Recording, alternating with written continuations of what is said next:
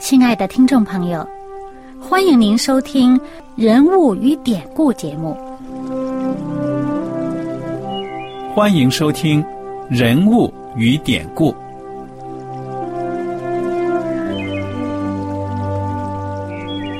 听众朋友们，当你读圣经的时候，不知道有没有过这样的想法？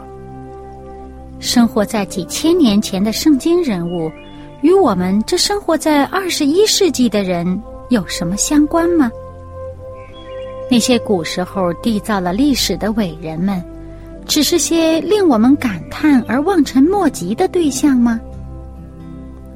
那些败坏了品德的小人和有负圣托的失败者，难道只是为了让我们嗤之以鼻吗？在这个人物与典故的节目里，我和小燕将与大家一起，通过圣经中的人物和他们的事迹，看看我们能从他们的故事中得到哪些启发，以便用正确的态度来对待我们每天所面对的生活和挑战，共同奔走天国的旅程。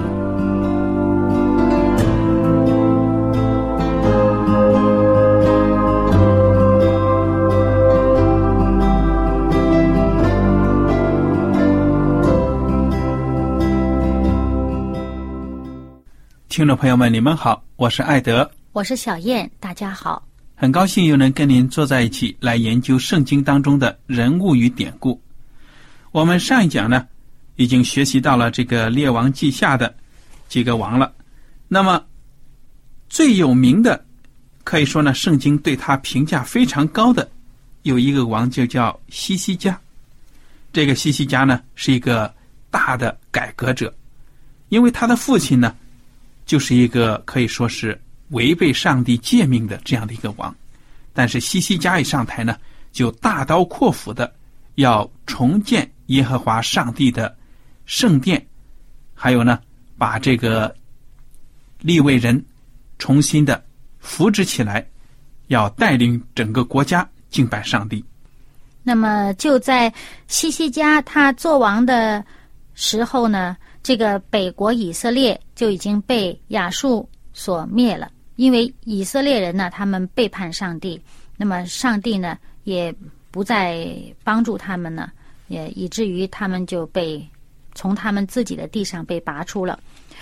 那么，可是这个亚述呢打了这个以色列人，他们同样这个属于以色列民族的这个犹大国呢，亚述也没放过。就也同样派了他的这个大将，呃，西拿基利就来攻打犹大的各城。那么当时西西家被这么一个呃这个战胜的这个这么一个军队哈，一个一个一直得胜的这么一个军队威胁，那么他心里边也是很害怕的了。那么他就想到先呃能不能先呃不打呀？那么他就想着。把什么礼物啊拿去给他呀？甚至说把这个，这个包在呃殿的这个柱子上，这个金子刮下来拿去献给亚述王，会不会就呃使我们免了这么挨打的情况呢？结果呢，不是这么回事儿。这个他的这个将大将来挑战，向呃犹大人向西西家他们来挑战的时候呢，这个呃非常的嚣张。而且他讲的那个话，恨不得说：“我送给你两千匹马，你这头都不一定有能骑的人，就是你这可能能骑马的人都不够数。”嗯啊，非常的小看他们呢啊。那么西西家和他的百姓反应又如何呢？那么西西家呢，就吩咐百姓啊，叫他们呢，在这个敌人面前要静默不言，一句话也不要说。嗯哼，不要回答他们。而他自己呢，他就披上麻衣，进了耶和华上帝的殿去祷告，而且呢，也派呃派人呢去见这个先知以赛亚，就是我们圣经里面这个先知书里面最长的这一卷书的作者，就是以赛亚。那么以赛亚呢，就嗯把上帝的话啊来安慰西西亚。叫他不要惧怕。啊，他说：“这个耶和华如此说：你听见亚述王的仆人亵渎我的话，不要惧怕，我必惊动他的心，他要听见风声就归回本地，我必使他在那里倒在刀下。”嗯，说明上帝呢应许西西家呢能够打胜这个亚述王，尽管亚述王呢非常的嚣张挑衅。那么结果呢？果然呢，就是这个敌人的这个将领啊，听到一些风声，然后就拔营离开了。那么后来呢，他又来下战书。那么这时候西西家就把这个呃这个战书带到耶和华上帝这个殿，就展开在上帝面前，就向上帝祷告。我们见到这个祷告的内容呢，就在呃列王记下十九章的。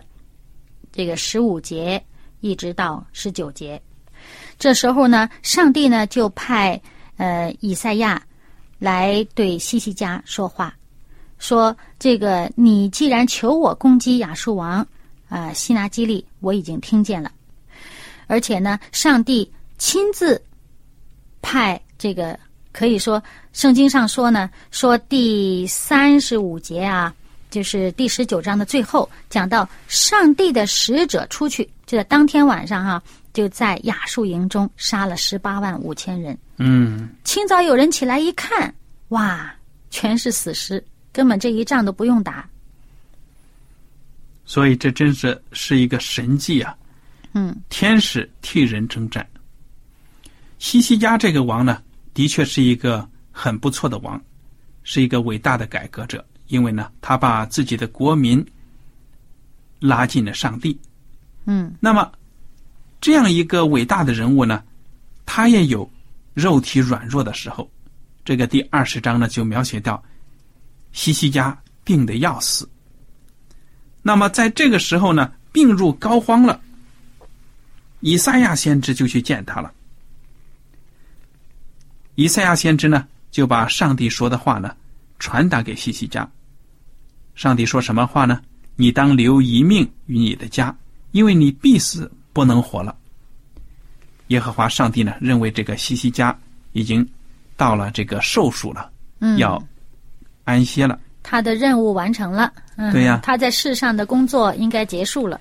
但是西西家很舍不得这个世界上的生活啊，嗯，他就转过脸朝着墙啊，祷告耶和华上帝，说：“耶和华。”求你纪念我在你面前怎样存完全的心，按诚实行事，又做你眼中所看为善的。一边讲呢，还一边哭，好可怜。嗯，哎，以赛亚先知呢，已经离开他的病床了，但是呢，还没有走出宫呢，到了中院，嗯，上帝就有新的指示呢，传给以赛亚了，因为他已经听到了西西家的祷告，上帝对。以赛亚说：“你回去，告诉西西家，这样说：耶和华你主大卫的上帝如此说：我听见了你的祷告，看见了你的眼泪，我必医治你。到第三日，你必上到耶和华的殿，我必加增你十五年的寿数，并且我要救你和这城脱离亚述王的手。我为自己和我仆人大卫的缘故，必保护这城。”哇！这以赛亚呢，听到上帝有新的指示，就赶快的回到了西西家的身旁，叫人呢取了一块无花果饼。当人把这个饼拿来之后呢，以赛亚就用这饼贴在西西家的身上的疮上啊，这个王就病好了。嗯，哎，你说这神迹？而且呢，他这个嗯，上帝要加给他寿数啊。这个还有一个征兆呢，嗯，这是天上的征兆。你说，你说加我这个呃寿数，呃再加十五年，可信不可信呢？啊，我这个病好了，不等于真的能活十五年啊。他在《列王记下》第二十章第八节呢，是西西家问到了，说耶和华上帝必医治我，到第三日我能上耶和华的殿，有什么兆头呢？他说他的病好是什有么兆头？对了。可能他当时他也并不在乎那十五年呢，他现在就是说，我现在能怎么能够完完全全的好，而且能够上殿去敬拜上帝呢？啊，对，以赛亚说：“耶和华必成就他所说的，这是他给你的兆头。你要日影向前进十度呢，是要往后退十度呢？哇，这么大的这个预兆，这是么大的天体的运行啊，对就是？啊，这个太阳是向前挪还是往后退？而且我们知道，古代的人没有我们现在的钟表啊，他们计时间呢，就是用那种叫什么？影子，嗯，对了，日晷是不是？嗯圆盘呢上面有竖着一个尖尖的钉子或者啥的针，儿，嗯哎，那个正午的时候呢，那个影子就只在一个地方，嗯那然后根据这个影子的移动，就来定时间。那么西西家一听这个以赛亚的说话呢，就说：如果日影向前进十度很容易啊，因为太阳毕竟就是不停的往前走嘛，对不对啊？嗯，我要日影往后退十度。哇，你说这个要求真的是很难呢、你说换了我，我可能觉得，呃，说这个先知问你要向前进、向后退，我心想，哎呀，我算什么？我这么小一个人，哇，要这么大天体的这个这个给我照头，可能觉得你是不是跟我开玩笑？对呀、他倒不觉得开玩笑啊，他还真的要求啊。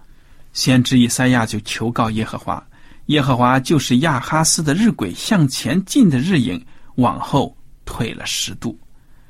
这个故事真的是很有名的啊！嗯你说这个上帝啊，为了爱人，为了他所爱的人，可以行多么大的神迹啊！嗯，我觉得这个神迹的难度估计跟让死人复活都差不多，你说是不是？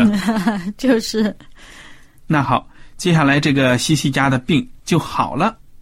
哎，这个西西家的病一好，这事情就传出去了，嗯，连外国的使者都听见了。因为肯定这是研究天象的人看出来了，这是这太阳怎么怎么回事儿？这一天的日子不对啦，多出多出十度来。这个圣经倒也没这样讲，他们研究天象，只是说呢，巴比伦王巴拉旦的儿子听到这个西西家的病痊愈了，就送来书信和礼物啊，也是一种祝贺了。嗯，因为我想西西家都已经可以说是对其他的医生来说，恐怕就是这个死马当成活马医了，对不对啊？嗯那么眼看着这个快死的人突然痊愈了，真的是为上帝做了一个大的见证啊！我们现在也是这样，很多教友呢，之所以能够来到上帝面前，就是因为上帝在他们身上行了医治的大能。嗯有的时候呢，我们的这个慕道友啊，就说：“上帝啊，你如果能够医治我的绝症、我的病啊，我就信你。”这样的神迹其实仍然是有的，上帝仍然呢爱罪人，但是呢，我们也不要就是说呢，指望上帝呢每一次都这样医治，因为我们知道上帝是有他的主权，而且有他的美意的。那么这个西西家多了十五年的寿命，对他真正的有什么好处呢？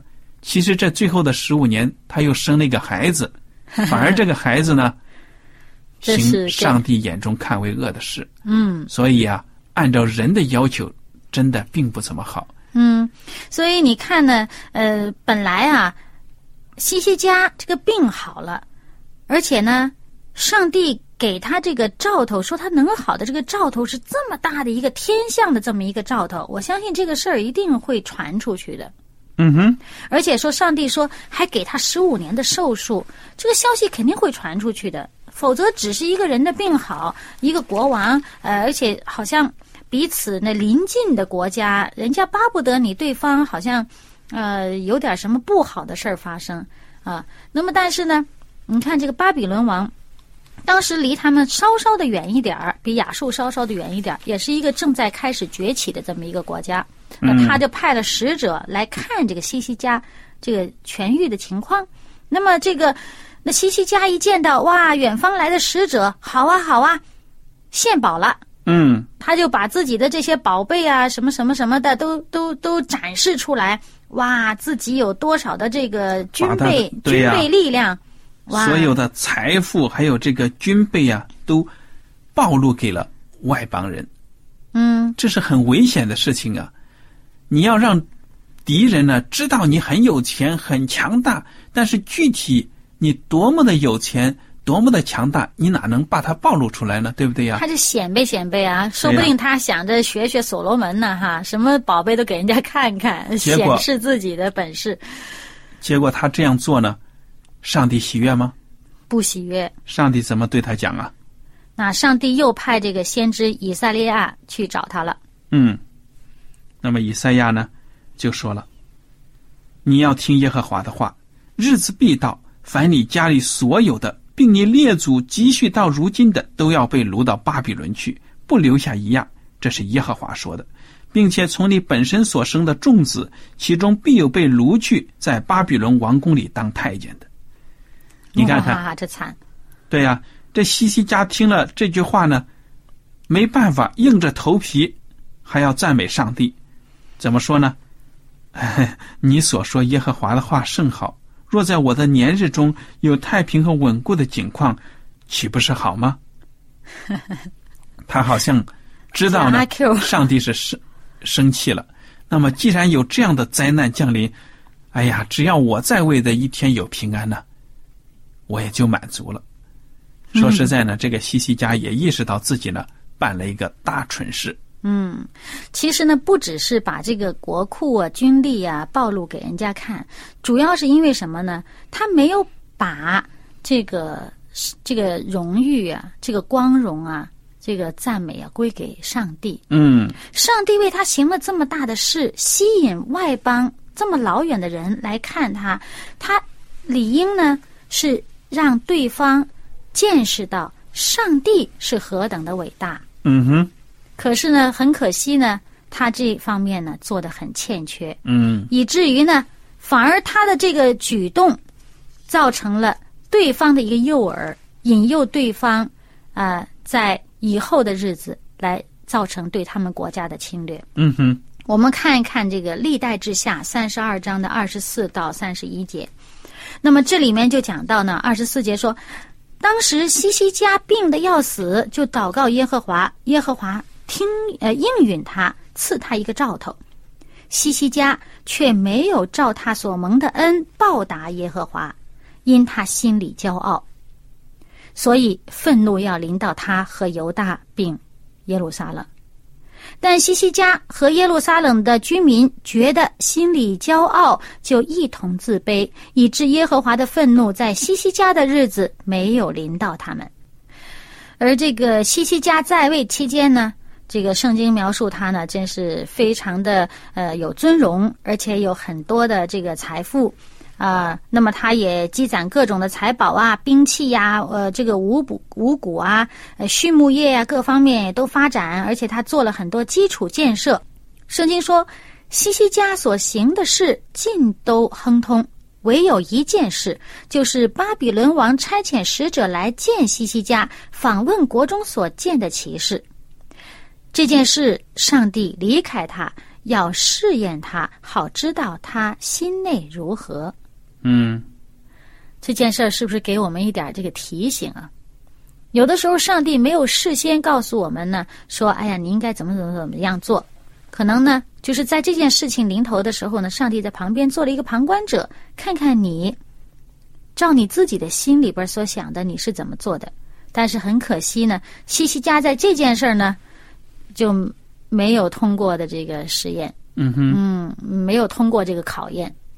他就暴露了他自己心中的骄傲，呃，以至于呢，他把尊荣纳到自己的头上呢，以至于埋下了祸根。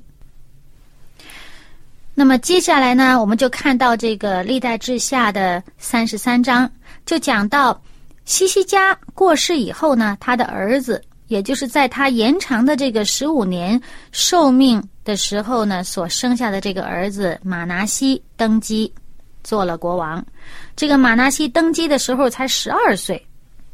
他在耶路撒冷做王的时间呢，啊，算来算去呢，应该是最长的了。嗯啊，五十五年啊，很可惜，他这五十五年真是见数不多啊。他行耶和华眼中看为恶的事，嗯哼，效法耶和华在以色列人面前赶出的外邦人那可憎的事，嗯。那么他的父亲西西家不是把那些呃什么秋坛呐、什么呃那些木偶啊，什么都拆了吗？还有人家拜的那些天上的这个星体啊，这个天上万象什么不是都拆了吗？嗯他呢倒好，他重建，他不但重建，我们看这个第四节讲到，他在耶和华的殿宇中筑坛。啊，他不但重建，而且跑到这个圣殿里边儿，还要去筑这个偶为偶像筑坛。真的是亵渎上帝。嗯，而且不仅如此，看到这个第六节的后面更可怕呢。他甚至把自己的儿女，呃，焚烧去拜这个，为了拜偶像，为了这个偶像这个宗教这个需要，而且呢，呃，用什么法术啊、邪术啊、什么教鬼的、通灵的，啊，做了多行耶和华眼中看为恶的事，惹动上帝的怒气。嗯哼，而且呢，还在这个上帝的圣殿里边立这些雕像、偶像。而且呢，我们看这个第十节讲到，耶和华警戒马拿西和他的百姓，他们确实不听。上帝怎么警戒他们呢？就是派上帝的这个仆人呐、先知啊，派了不止一个去警戒他们。那么，在这个如果我们参照着看《列王记下》二十一章的时候，就会发现第十节写道：“耶和华借他仆人众先知说，因犹大王马拿西行这些可憎的恶事，比先前亚摩利人所行的更甚，使犹大人拜他的偶像，陷在罪里。所以耶和华以色列的上帝如此说：我必降祸与耶路撒冷和犹大，叫一切听见的人无不耳鸣。嗯那上帝还讲到呢，我必弃掉所余剩的子民，把他们交在仇敌手中，使他们成为一切仇敌掳掠之物。是因他们自从列祖出埃及直到如今，常行我眼中看为恶的事，惹动我的怒气。嗯哼，你看，这个呃，当初上帝领以色列人进迦南地的时候，就是说亚摩利人、迦南人他们恶贯满盈了，他们的恶满盈了。现在呢，竟然说这个以色列民族他们的这个恶比以前的更甚，所以向上帝也要把他们从自己应许给他们的这个应许之地拔出来。嗯那么结果如何呢？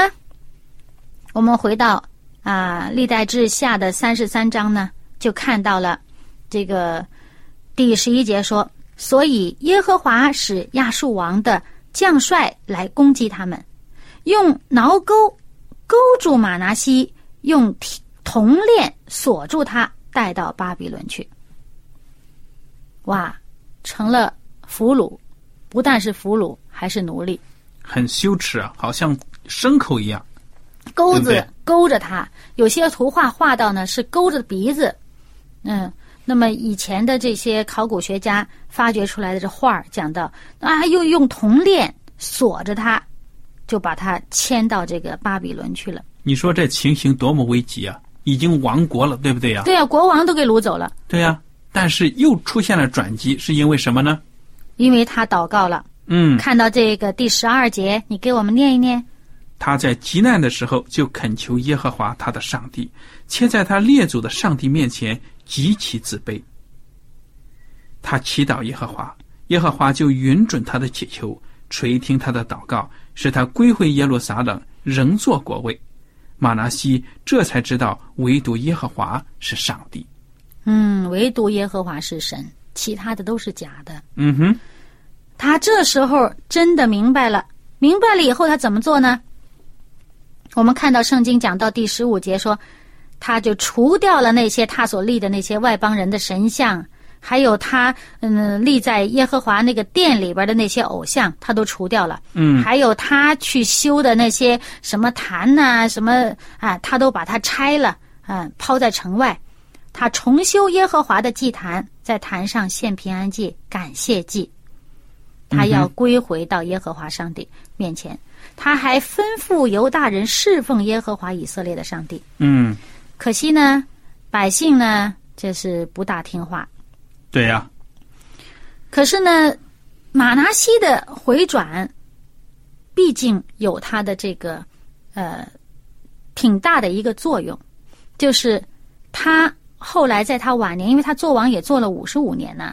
那么在他晚年的时候，他所教育的这个这个孙儿啊，还是很乖的。嗯 我们看到他的这个圣经上讲，这个他下边的这个儿子做完才做王才两年，就这个被这个他的臣仆所背叛，就谋杀了。怎么做王才两年就谋杀了呢？看到他是行耶和华眼中看为恶的事，效法马拉西以前所做的。